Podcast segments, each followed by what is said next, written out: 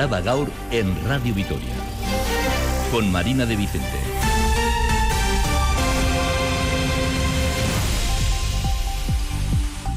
León hoy. ¿Qué tal están? Mañana los conductores de Tuvisa pararán de 5 a 9 de la mañana. Será el tercer paro en esta semana. Esto no cambia, aunque hoy la negociación entre el comité y la presidencia de Tuvisa deja algunos acercamientos después de que ayer pareciera que ambas partes se alejaban aún más entre reproches y líneas rojas. Hoy el comité da por buenos algunos planteamientos de la presidencia de Tuvisa, como los relativos a la modificación de la debatida línea 7. Y también se aceptan algunos postulados de la parte social que reclamaba reforzar las eh, labores de los conductores de garaje encargados del mantenimiento de los autobuses. Se acepta ampliar su horario en una hora. Así las cosas, entre propuestas y contrapropuestas, algo se acercan, si bien ambas partes se mantienen lejos de un acuerdo. Son Iñaki Gurtubay, presidente de Tuvisa, y Asier López de Sabando, portavoz del comité de empresa. Seguimos teniendo diferencias y puntos en los que no hay coincidencia, pero por otro lado, ambas partes estamos dispuestos a seguir hablando, a seguir negociando, a seguir discutiendo. Cuanto antes se solucione esta situación, por nadie deseada, mejor. También parece que hay un acercamiento entre los sindicatos y la patronal en el conflicto abierto en la Vitoriana. Los sindicatos y la ISK han venido denunciando las pésimas condiciones económicas de la plantilla del obrador y la falta de voluntad mostrada por la empresa para negociar en un momento en el que el convenio lleva sin renovarse seis años. Censura la parte social que, a pesar de que en los últimos tres años la Vitoriana ha registrado beneficios de más de 600.000 euros, los salarios superan superan ligeramente el salario mínimo interprofesional. No habrá moción de censura en la Bastida para quitar de la alcaldía al Partido Popular. Como saben, ayer por la tarde el grupo político La Sabay, conformado por antiguos miembros de la lista del PNV, rechazó la propuesta de EH Bildu para articular esta moción de censura. Hoy el alcalde del municipio, Daniel García, dice que esta moción carecía de argumentos, que no estaba planteada en clave local y que lo que la ciudadanía reclama es simplemente que los grupos se entiendan creo que la gente no quiere oír de hablar de que 3 más 2 suman 5 frente a los 4 que tenemos nosotros, sino que creo que la gente lo que espera es lo que, lo que venimos haciendo durante los últimos 7 meses, que es hablar de 4 más 3 más 2, que somos 9, que somos la totalidad, que nos tenemos que entender entre todos. La situación es grave en el Centro Coordinador de Emergencias de Álava. Año nuevo, vida nueva, dicen, pero no en este servicio en el que Osakidecha sigue operando en nuestro territorio sin médico en demasiadas ocasiones, tal y como censuran los propios trabajadores. Ayer no hubo médico, mañana no habrá y no parece que la situación vaya a cambiar en las próximas semanas, con lo que se pueden dar situaciones extremas como las que enumera Ruth Salaverría, médico del Centro Coordinador de Emergencias de Guipúzcoa enfermería no tiene un respaldo jurídico, no tiene protocolos actualizados eh, ni validados en ningún momento. Incluso la auxiliar administrativa saca ambulancias. Pero hay momentos en que también llamamos al 112 y te salte la musiquita. Los vecinos de Judimendi reclaman desde hace tiempo que se construya un nuevo centro sociocultural en el barrio. Hoy aquí en Radio Vitoria, el concejal responsable de políticas sociales ha avanzado que el ayuntamiento baraja dos posibles emplazamientos para el mismo. Creemos que son correctas y las que cumplen esos requisitos. A continuación lo que tenemos que hablar son con los propietarios y tenemos que decirles que nos aporten toda la documentación para que se hagan los informes que también puedan indicar que realmente ahí podemos albergar ese tipo de actividad. En deportes, eh, Rafa Munguía, Racha León.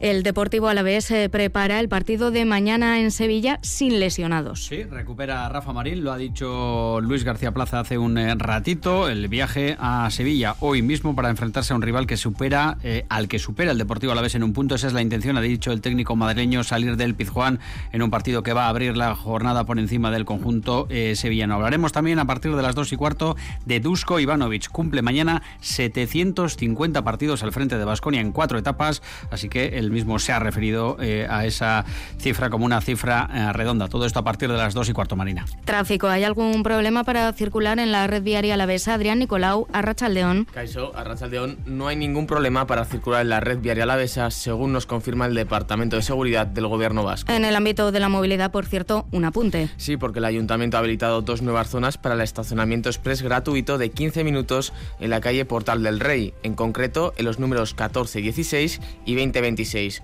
Estos dos espacios son los actuales y previstos en esta vía para la carga y descarga y entrarán en funcionamiento hoy mismo. Una y 35 minutos, tenemos 4 grados en la capital de Euskadi y por delante una jornada gris y fría. Con Gorka Torre en la realización y el control técnico, comenzamos. Araba Gau. Vamos con los hechos en el conflicto laboral de Tuvisa. Mañana por la mañana habrá otro paro parcial de 5 a 9 de la mañana. A partir de aquí ambas partes tendrán que volver a sentarse a negociar porque hoy han acercado posturas en algunas cuestiones. El comité acepta, por ejemplo, parte de la modificación de líneas propuesta por el ayuntamiento y el consistorio acepta, por ejemplo, que los conductores de garaje entren a trabajar una hora antes. Nerea García, Racha León. Alaneca Ribay, ayer hablábamos de posturas muy alejadas entre el Comité de Trabajadores y el Consejo de Administración de Tuvisa. Hoy, sin embargo, podemos hablar de un pequeño acercamiento tras la reunión mantenida esta mañana entre ambas partes. En cuanto al conductor de garaje, en el que el comité exigía un turno nocturno para garantizar el mantenimiento de los vehículos, han logrado que el horario de entrada se adelante de las 5 de la mañana a las 4. Por otro lado, el comité acepta también el último cambio de Tuvisa en el que el, el Tuvisa ofrece reforzar las líneas 4, 5, 3 y 9 con los autobuses que se quedaban fuera tras la modificación de la línea 7. Eso sí, no es suficiente, por lo que han trasladado una nueva propuesta, con cambios, para exigir que además de esas líneas se refuercen otras que se van a ampliar. Así es López Sabando, portavoz del comité. Trasladado a ellos nuestra propuesta, hemos hecho un esfuerzo, por supuesto. Eh, si nos llaman esta tarde, iremos esta tarde. Si nos llaman mañana, mañana. Y si nos llaman la semana que viene, pues la semana que viene. Cuanto antes se solucione esta situación, por nadie deseada, mejor. Acercamiento sí, pero no el necesario para el acuerdo, ya que desde el comité aseguran que conseguir un sistema de fichaje es una línea roja y por el momento las posturas no se acercan. El Consejo de Administración de Tuvisa, por su parte, confía en que sigan acercando posturas. Es más, anuncia una reunión para la próxima semana. Iñaki Gurtubay, presidente de Tuvisa. Seguimos teniendo diferencias y puntos en los que no hay coincidencia, pero por otro lado, ambas partes estamos dispuestos a seguir hablando, a seguir negociando, a seguir discutiendo y esperemos que todavía acerquemos más las posturas y podamos estar más cerca de la solución de este conflicto. Eso sí, los paros previstos para mañana viernes de 5 a 9 de la mañana se mantienen. Y también hay avances en la situación laboral que ha llevado a los trabajadores del Obrador de la Vitoriana a movilizarse. Reunidas ambas partes desde las diez y media de la mañana en el Preco, como decimos Nicolau, hay avances. Sí, una reunión larga que aún no ha finalizado, pero en la que la parte social nos confirma que poco a poco se están acercando posturas. De momento, a expensas de lo que pase en la negociación, la plantilla ha decidido congelar las movilizaciones. Hoy, de hecho, tenían convocada una. Eso sí, en caso de no haber avances, Javier Sáenz, de SK, no descarta convocar nuevos paros tenemos un nuevo calendario de movilizaciones en caso de que sea necesario o plantearemos un poco cuáles son las posibilidades de, intentar llegar a un acuerdo que es, que es nuestra voluntad al fin y al cabo. Recordemos que los y las 70 trabajadoras del Obrador de la Vitoriana siguen reivindicando unos salarios y condiciones laborales dignas, ya que llevan seis años sin convenio. Piden además que se rebaje su jornada anual a las 1.760 horas. Araba Gaur. Las noticias de Álava. Es algo excepcional, pero ocurre y puede ocurrir que quien llame al Centro Coordinador de Emergencias de Álava tenga que esperar a ser atendido, que lo que escuche sea musiquita mientras su llamada es derivada a otro territorio. Son casos extremos y puntuales que demuestran en cualquier caso la precariedad con la que se trabaja, hasta el punto de que, como escuchaban al comienzo, un administrativo movilice ambulancias, una enfermera deba asumir funciones que no le competen y para las que no tiene respaldo jurídico. La situación es grave, alertan los trabajadores de este servicio que ven cómo su situación laboral no mejora e incluso empeora con el nuevo año. Cuando sufrimos una emergencia médica y marcamos el 112, la llamada se deriva al Centro Coordinador de Emergencias de Araba, donde nos debería atender un médico. Y decimos debería porque esto no siempre es así. Por ejemplo, mañana a la noche no habrá médico en el centro coordinador. Entonces, ¿qué sucede si mañana llamamos al 112? Pues que nos atenderá una enfermera, sí, pero lo hará, denuncia Rusa Laverría, médica de emergencias y delegada de SK, sin ningún tipo de respaldo jurídico. Pueden dar indicaciones, pero ¿y si da malas indicaciones? ¿Y si el diagnóstico, la sospecha diagnóstica no es la que debería y la enfermera está más expuesta en, en ese caso? Lo que debería de haber es un médico. En caso de que se necesite un médico, la llamada se deriva al centro coordinador de Guipúzcoa. Ahí debería haber dos facultativos, aunque en ocasiones hay solo uno, que quizás esté ocupado y no nos pueda atender. Muchas veces te tiene que atender un médico y el médico está en Guipúzcoa y el de Guipúzcoa está ocupado y no te va a atender. ¿Que la ambulancia llegue más tarde? No, porque seguramente la enfermería está capacitada para enviar una ambulancia y muchas veces llegan, pero igual hay muchas situaciones en que necesitas un médico que te atienda y no te está atendiendo. En esos casos, el médico, bajo presión, tiene que decidir qué llamada priorizar a veces la, incluso la auxiliar administrativa saca ambulancias. Pero hay momentos en que también llamamos al 112 y te salte la musiquita. ¿Por qué? Porque todos estamos ocupados, que a mí me parece una cosa muy grave. En lo que vamos de año son ya cuatro las noches que el Centro Coordinador de Emergencias de Araba ha trabajado sin médico. 90.074 paneles solares contempla instalar el proyecto de parque fotovoltaico Vitoria Solar 2 en los términos municipales de Gasteiz y del Burgo. Hoy hay avances porque la delegación territorial de Administración Industrial de Álava ha emitido una autorización administrativa previa al proyecto que promueven de manera conjunta el Ente Vasco de la Energía y Solaria. Una yugarte, Arracha León. la resolución impone correcciones para evitar el impacto medioambiental de este proyecto de planta fotovoltaica, un paso previo a que la empresa promotora solicite la autorización administrativa de construcción para lo que tiene un plazo de seis meses. El documento de resolución plantea la colocación de señales reflectantes y placas anticolisión en todo el trazado del vallado para evitar el impacto de la avifauna. Y además pide crear un corredor ecológico en torno al humedal y arroyo de Angostalde próximo a la localidad de Lubiano. Unas medidas que desde que la plataforma Araba Visiric son solo cosméticas. Roberto Ruiz Darcaute, portavoz. Bien, eh, Roberto Ruiz Daucarte, en estas modificaciones de tipo medioambiental ocultan, dicen desde la plataforma, evitar todo tipo de autorizaciones institucionales. En el ámbito de la política, hoy estamos en La Bastida. Ayer por la tarde, la SABAI, formada por antiguos miembros de la lista del PNV, rechazaba el ofrecimiento de H. Bildu para poner en marcha una moción de censura. De hecho, no ocultaban su sorpresa y señalaban que lo que hubieran querido escuchar eran propuestas concretas por parte de la coalición soberanista. Censuraban asimismo que la moción de censura no se hubiera planteado en clave local. Y esto es, de hecho, una de las cuestiones que destaca el alcalde popular del municipio, Daniel García, quien dice que la ciudadanía lo que reclama es que se entiendan. Sí, la SABAI rechaza la moción de censura propuesta por EH Bildu porque los argumentos carecían, dicen, de perspectiva local. Alain Quintana estamos totalmente en contra de esa, de esa política de grandes despachos. No le vemos una, una, aplicación municipal, ni una realidad municipal, ni que se haya focalizado en el pueblo para tomar esa decisión. Una opinión que comparte el que seguirá siendo alcalde de la Bastida, el popular Daniel García se leían un poco los argumentos esgrimidos por Bildu, en ningún caso se hacía referencia a ningún error que se haya podido cometer en la gestión en la Bastida, ningún disentimiento respecto a ninguna decisión tampoco, ni, ni ninguna propuesta constructiva para la Bastida. Era además, afirma Daniel García, una propuesta que no iba en sintonía con la realidad que se vive en la localidad. El primer edil subraya que no se trata de ver quién tiene la mayoría, sino de remar todos juntos en el mismo barco satisfacción porque es el resultado de que hay una buena sintonía de trabajo entre los concejales del pleno del Ayuntamiento de la Bastida. Las situaciones siempre generan cierta tensión o cierta incertidumbre, por decir así, pero como digo, no refleja la, realidad que se vive en la Bastida ni la convivencia de, a diario, menos discusiones, menos debates estériles y más sentarnos para trabajar en propuestas en positivo para la Bastida. Propuestas en positivo que pasan ahora por sacar adelante los presupuestos para los que el alcalde de la Bastida espera contar con EH Bildu y la SABAI. De vuelta a la capital alavesa les contamos que el Ayuntamiento de Gasteiz tiene dos posibles emplazamientos para instalar el nuevo Bizán de Judimendi. Así lo ha avanzado aquí en Radio Vitoria el concejal responsable del área de políticas sociales, Raimundo Ruiz Escudero, quien por otra parte ha subrayado que es necesario mejorar la cocina central de San Prudencio que da en estos momentos 1.200 servicios UNAI. El Ayuntamiento de Gasteiz tantea dos locales dentro del perímetro del barrio de Judimendi, lonjas de entre unos 1.200 a 1.500 metros cuadrados de superficie.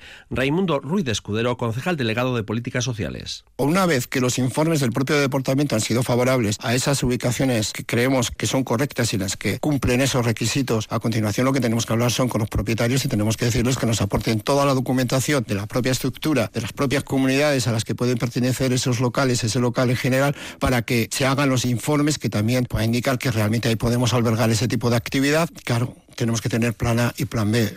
Ruiz de Escudero ha avanzado que en febrero se ampliará el comedor del Bizan de El Pilar y en abril el de San Vicente de Paul, pero advierte que hay que cambiar la cocina central de San Prudencio para llegar a más puntos, un servicio que a día de hoy elabora 1.200 comidas al día. Además, el área de políticas sociales ya ha contratado el nuevo servicio de ayuda a domicilio, más conocido como el SAT, que ha atendido hasta noviembre de 2023 a más de 3.300 personas, un recurso con mejoras va a incrementar la propia calidad del servicio y además se va a incrementar también la propia profesionalización de las personas que están en este servicio. El SAT es el segundo contrato más importante del ayuntamiento tras el de limpieza. Esta tarde se celebra, por otra parte, la Usogune de Iparralde y previo a esta cita se agudizan las críticas a la falta de canales que habiliten mecanismos reales de participación ciudadana. Las asociaciones vecinales de Arambizcarra y Zaramaga denuncian que el ayuntamiento desoye sus preocupaciones. Edurne Trascastro. Esta tarde se aborda en el Ausogune de Iparralde una nueva ubicación para los contenedores de basura y propuestas para la utilización del espacio público, entre ellas una reorganización en la calle Benafarroa para conseguir un entorno escolar seguro. Cuestiones que el representante del Ausogune, Guillermo Perea, asegura se pueden abordar, pero los y las vecinas demandan otras que no se incluyen en el orden del día, como conocer los proyectos que se llevarán a cabo en 2024 o una respuesta a la propuesta de abrir los centros de educación infantil y primaria más allá del horario escolar para disfrute de los barrios. Le escuchamos. Lo que nos soluciona es que vengan los grupos políticos a la Usogune de Iparralde y eh, nos digan de las peticiones que hemos hecho, que fueron un montón, a ver cuáles han metido o van a meter en el presupuesto, ¿entiendes? Entonces lo que queremos, en realidad utilizan el Ausogune para sus intereses, no para los, los intereses de la ciudadanía y de, y de las organizaciones sociales que estamos ahí, asociaciones vecinales fundamentalmente, ¿no? Es nuestra queja. El barrio de Zaramaga desea conocer las conclusiones del proceso participativo sobre el plan de revitalización. Quieren saber qué aportaciones ciudadanas serán finalmente las que se materialicen. Quizás se acuerden de que en los centros cívicos de Arana y Judiméndez se puso en marcha una iniciativa por la que había una hora gratis en actividades deportivas a cambio de un kilo de alimentos para el Banco de Alimentos de Álava. ¿Cómo ha ido esta iniciativa, Nerea? 170 personas han participado en la iniciativa impulsada por el Banco de Alimentos. 170 personas que han querido ayudar a las más de 3.400 personas que solicitan ayuda al Banco de Alimentos en Araba. Luis Mari Barruso, responsable de recursos, asegura que lo que importa es la calidad, no la cantidad. Ha sido muy bonito, no por la cantidad, sino por la calidad que ha tenido esta gente. Ha pasado por el centro cívico, que era algo así como yo voy a hacer deporte y a ver si pierdo un kilo, pero entrego un kilo. Barruso ha explicado que el número de personas que solicitan esta ayuda ha descendido, algo que puede arrojar una valoración positiva. Sin embargo, también son menos los alimentos que están ofreciendo por las subidas de precio, como la carne, y si seguimos hablando de escasez, dentro de la asociación también faltan voluntarios. Eso sí, hay lugar para todas las personas que necesitan ayuda. Gente que, que lo está pasando mal y que no está apuntado a este tipo, pide ayuda porque siempre estaremos ahí. Hay gente que por vergüenza no nos llaman. Lo hagan, por favor. Desde el Banco de Alimentos prevén su próxima gran campaña para mayo en la que participarán varios supermercados. Hablamos también de economía, de economía, del devenir de la misma. En el mes de diciembre la economía vasca siguió perdiendo fuerza, así lo señala el último termómetro económico del Departamento de Economía y Hacienda del Gobierno vasco. En diciembre moderaron levemente su crecimiento, la inversión y el consumo, aunque el empleo sí mantuvo su dinamismo e incluso mejoró. Sobre economía y los retos futuros. Nos habla hoy Julen Boyain, economista y doctor en estudios sobre desarrollo, profesor e investigador en la Facultad de Empresariales de Mondragón Universitatea.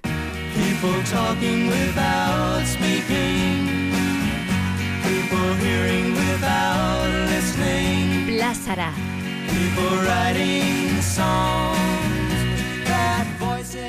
Julen Boyain.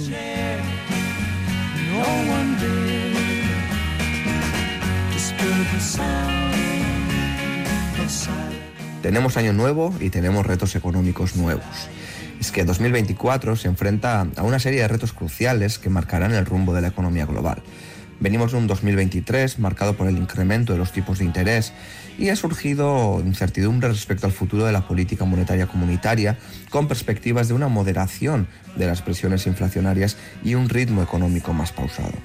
Los acontecimientos globales recientes, como el conflicto de Ucrania y en Gaza, han transformado la dirección de la política monetaria europea. Si bien, tras la pandemia, los fondos de recuperación inicialmente prometían ser un fuerte incentivo para las economías europeas, los efectos de los conflictos bélicos han dejado su impronta en los mercados mundiales. 2023 se ha caracterizado por fuertes restricciones, especialmente debido a la inflación. Con el objetivo de mitigar esta inflación, el Banco Central Europeo subió en reiteradas ocasiones los tipos de interés hasta que en octubre decidió pausarlos. Y es precisamente esta pausa de octubre lo que significaría un descenso en el ritmo de crecimiento económico.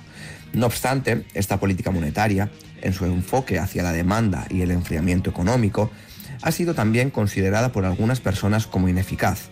Y es que los esfuerzos por controlar la inflación han tenido un elevado coste para las familias, mientras que las entidades bancarias, las entidades financieras, han cosechado excelentes beneficios. Teniendo todo esto en cuenta, la economía mundial enfrenta un año 2024 cargado de incertidumbre, con perspectivas de moderación en la inflación y una posible reducción de los tipos de interés por parte del Banco Central Europeo. También en España, las previsiones apuntan a un panorama más débil de lo estimado inicialmente, con un Banco de España que anticipa un crecimiento económico menor. Además, en este escenario existen desafíos importantes como el control de la deuda pública, la reducción del déficit o el abordaje de las siempre altas tasas de desempleo. Asimismo, la transformación digital y la sostenibilidad se posicionan como elementos clave en el diseño de políticas económicas futuras que puedan precisamente mitigar las presiones económicas que surjan en un año que promete ser desafiante. Un año cargadito, donde espero que, como viene siendo habitual, no se intente matar moscas a cañonazos. La Diputación Alavesa ha hecho entrega en el día de hoy de los premios FISA que reconocen los mejores proyectos de innovación social en el territorio. Tres han sido las propuestas premiadas, las presentadas por Lanagro Servicios SL, el Colegio Urquide y la Asociación de Desarrollo Rural de Izqui. Miriam de la Mata. La Diputación Foral Alavesa ha repartido 10.000 euros en los premios FISA que un año más estimulan la innovación social en Araba y reconocen las mejores iniciativas del sector. Lesuri Ugarte, directora foral de Gobernanza. En Álava, la innovación social no solo crea impacto y transformación social, sino que ofrece respuestas desde intervenciones creativas basadas en nuevos métodos una creatividad que ha premiado con 5.000 euros al proyecto hacia un nuevo modelo en el temporerismo agrario de la Nagro Servicios, donde se pretende ayudar a transitar del modelo actual de temporerismo a un modelo de trabajo estable. El segundo premio, por importe de 3.000 euros, ha sido para el Colegio Urquide con su proyecto Móvil Free Gunea para dejar de lado la excesiva dependencia de las pantallas y de Internet. Y el tercero, por importe de 2.000 euros, se ha otorgado a Leyamendi de la Asociación de Desarrollo Rural de Izqui con un proyecto que busca un cambio en las relaciones sociales de la población de Mendialdea, apostando por nuevos modelos de colaboración que posibiliten una cohesión territorial y que permitan impulsar el emprendimiento juvenil, uno de los retos identificados por la comarca. Hoy además hemos conocido el recorrido de Corrica, llegará a Lava el 18 de marzo, Nerea. Sí, edición que comenzará en Irún el próximo 14 de marzo y tras 11 días recorriendo Euskal Herria, el 24 finalizará en Bayona. El territorio llegará el día 18 de marzo Campezu será su primera parada tras dejar Navarra atrás. Gasteiz recibirá por la tarde la iniciativa a favor del euskera, concretamente a las siete y media, y serán los y las vecinas de Avechuco quienes la verán primero. Una vez haya recorrido lo largo y ancho de la capital alavesa, a medianoche la abandonará y será de madrugada cuando deje el territorio alavés atrás, por Eguino. Respecto al resto de capitales, el día 15 de marzo llegará a Don Iván Garasi, el 16 a Iruña, tras cruzar Vitoria-Gasteiz dirigirá a Bilbao el día 21, dos días después, el 23, llegará a Donostia y, como decíamos, finalmente el 24 pondrá fin al recorrido de 2.700 kilómetros en Bayona. Por último, hoy también se ha presentado la aplicación a través de la cual podemos seguir a tiempo real la corrica y desde ya consultar qué días y qué horas pasará por cada rincón de Euskal Herria. Araba Cultura. El eh, Festival de Jazz de Vitoria-Gasteiz presenta la imagen de su cuadragésimo séptima edición y anuncia que el próximo lunes sale a la venta una edición limitada de abonos ciegos a un precio especial de 90 euros. Charo y Doquilis, Arracha León. Arracha León, el cartel del festival que se celebrará del 15 al 20 de julio es obra del diseñador alavés David Gochicoa y recuerda la carátula de un disco con la palabra jazz en naranja bailando rítmicamente sobre un fondo azul donde se pueden ver los números de esta edición, 47. Y como dices, este año nuevamente se lanza una edición limitada de abonos no numerados, ciegos, para los conciertos de Mendizorroza a un precio de 90 euros. Podrán adquirir estos abonos a partir del lunes 15 en la página web jazzvitoria.com. Y hablamos ahora de cine. El 3 de febrero comienza el rodaje de Los Últimos Románticos, adaptación cinematográfica de la novela homónima de Chani Rodríguez dirigida por David Pérez Sañudo y que se localiza en parte en Yodio. Anne fue la película que catapultó a la fama a Pérez Sañudo. El filme ganó tres Goyas. Casi cinco años después, el realizador dirige nuevamente un largometraje, una película muy especial en opinión de Sañudo y muy complicada de adaptar, ya que está llena de reflexiones en primera persona. Los últimos románticos, a medio camino entre el drama y la comedia, refleja la decadencia de los pueblos que sufrieron una reconversión industrial es este amor muy sutil y muy anómalo además, pero también es un término, lo de romántico, que hace referencia a, al romanticismo, al romantizar un, periodo que ya no existe, ¿no? De alguna manera todo transcurre en un, en un territorio sin presente, ¿no? Donde, donde solo hay un pasado que fue, pues sí, más favorable o esplendoroso, donde había más trabajo, había más dinero, había más población, había más actividad. Miren, Castañaga encabeza un reparto de actores y actrices desconocidos. Y en 2024, Pérez Sañudo también filmará el que va a ser su mayor proyecto cinematográfico hasta el momento, el Sacamantecas, una coproducción internacional que triplica el presupuesto de los últimos románticos y que se ambienta en el siglo XIX, una época violenta apenas explorada por el cine. A la hora de escribir el guion o de contarlo, nos dábamos cuenta de que, era un, de que es un siglo eh, tremendamente violento, ¿no? Se nos quedó grabado una, unos escritos, ¿no? Que que decían que, que, Vitoria había pasado de ser considerada la Atenas del Norte, denominada así, ¿eh? a ser la ciudad con mayor índice de criminalidad de todo el Estado. ¿no? Y seguimos con más cine. La Segunda Guerra Mundial terminaría, nuestros chicos volverían a casa. El ciclo Cine y Ciencia arranca hoy jueves en Artium Museo A con la proyección de Oppenheimer. La Filmoteca Vasca, el Donostia International Physics Center y el Festival Internacional de Cine de San Sebastián han organizado por séptima vez este ciclo que durante los próximos tres meses ofrecerá una decena de películas en versión original con sus respectivas eh, presentaciones a cargo de científicas y científicos de prestigio internacional. Abre el ciclo Oppenheimer película de Christopher Nolan que parte como favorita para la carrera de los Oscars tras triunfar en los Globos de Oro. Su presentación correrá a cargo del doctor en Ciencias Físicas Igor Campillo. La cita es a las 6 de la tarde en Artium. La entrada general cuesta 3 euros y medio. Los amigos y amigas del museo pagan 2 euros y los menores de 25 años entran gratis. Y Cine y Pintura es el título de la charla que va a pronunciar el realizador y colaborador de Radio Vitoria, Hitor López de Averasturi, hoy a las 7 y media de la tarde en Zascultura. López de Averasturi indagará en la histórica atracción del cine por el mundo de la pintura y el arte y la conexión entre cine y pintura. La pintura no solo ha influido mucho en el cine, sino que hay eh, muchos elementos en común que tienen en sus respectivos lenguajes. En la pintura pues hay un, hay un encuadre, se trabaja con color, con luz, hay movimiento, hay un trazo, hay ritmo. Y la Fundación Sancho el Sabio Vital inicia el año con nuevas charlas sobre historia y patrimonio a la vez dentro del proyecto con Mi Wiki. Hoy a las 6 de la tarde, en la sede de la Fundación, en Portal de Betoño 23, se ha programado la conferencia Epílogo de un castillo a la vez.